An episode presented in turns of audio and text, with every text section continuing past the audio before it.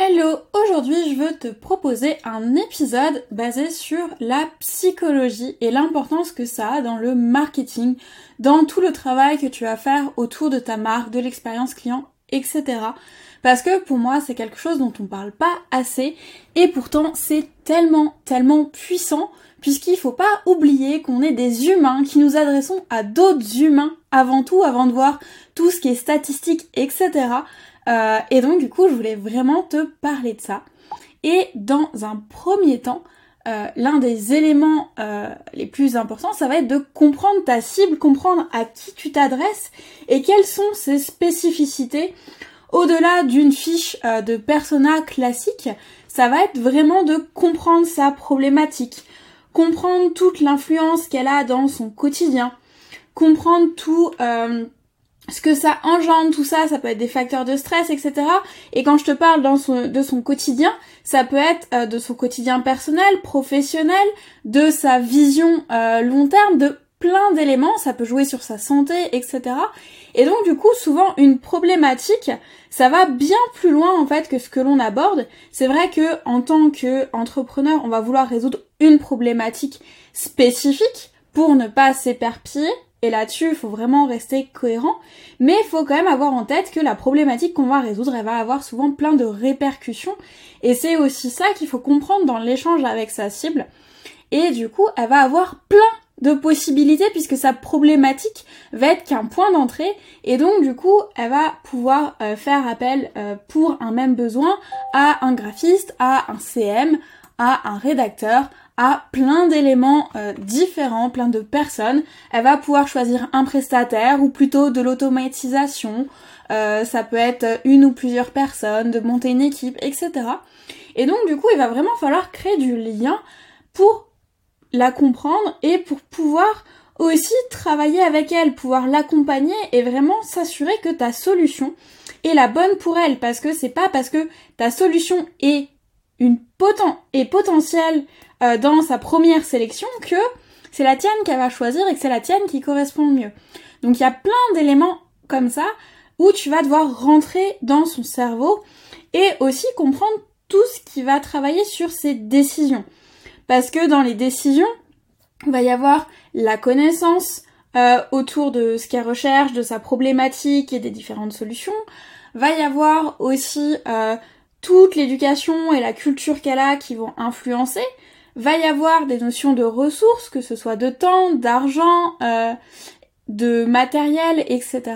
Et donc du coup, si tu comprends tout ça, si tu prends le temps, déjà, tu vas avoir un bénéfice majeur face à la plupart de tes concurrents, parce que tu aurais pris le temps euh, d'aller à sa rencontre. Et pour aller à sa rencontre, tu vas pouvoir faire plein de recherches, chercher des études par exemple, etc mais je t'invite vraiment à aller lui parler en vrai. Que ce soit des sondages euh, pour déjà dégrossir ou aller en interview de dire bah voilà, est-ce que tu aurais une demi-heure pour qu'on en discute ensemble, que je puisse vraiment construire une solution qui est hyper adaptée et affinée, comprendre aussi tous les blocages que tu rencontres, pouvoir répondre aux questions, euh, créer une FAQ, etc. Et tu peux aussi aller lire autour de ça, écouter des podcasts euh, autour de la psychologie. Ce sera jamais du temps perdu puisque tu vas pouvoir renforcer ton lien.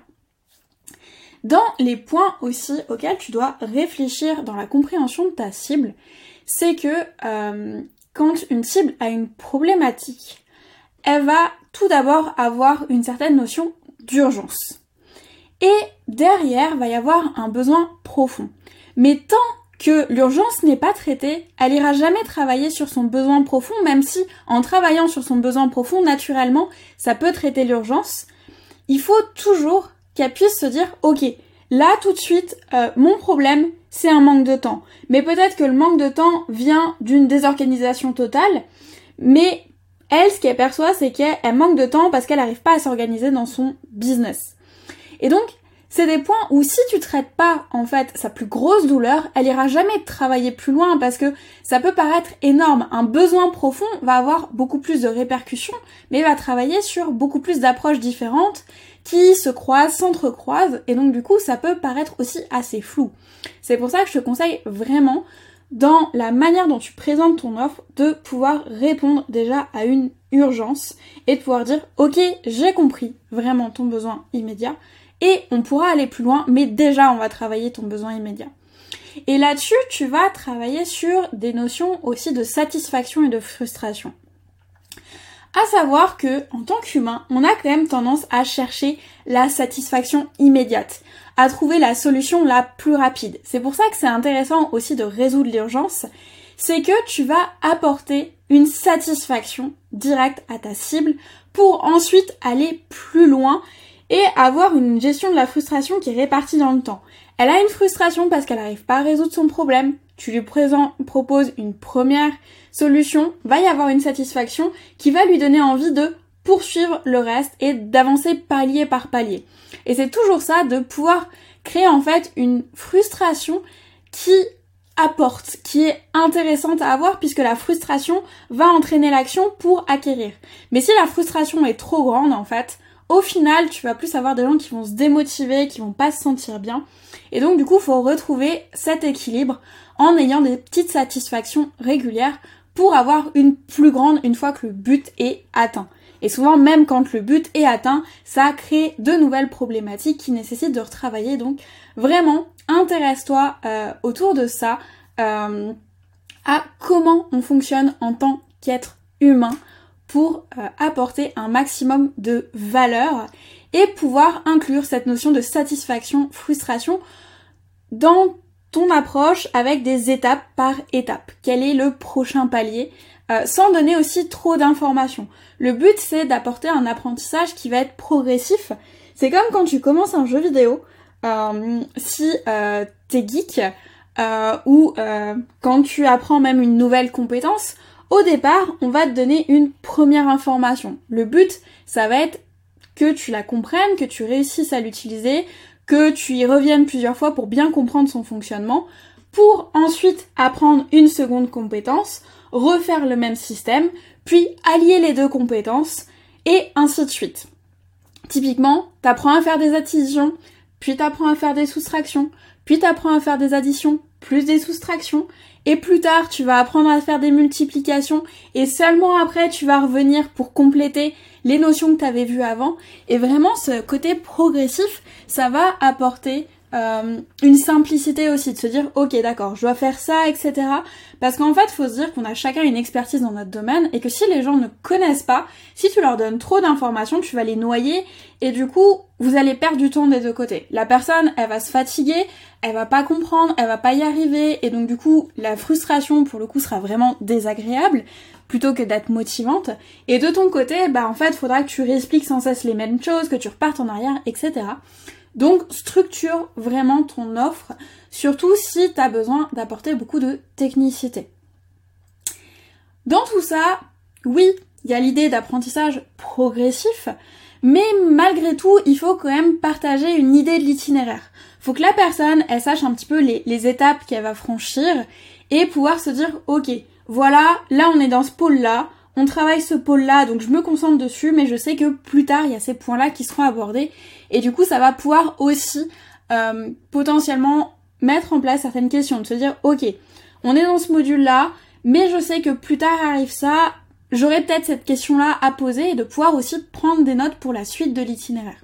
Donc plus on a conscience, plus on va pouvoir aussi euh, facilement passer de l'un à l'autre sans se dire, ok, euh, je finis cette étape-là, mais la prochaine, c'est un véritable mystère.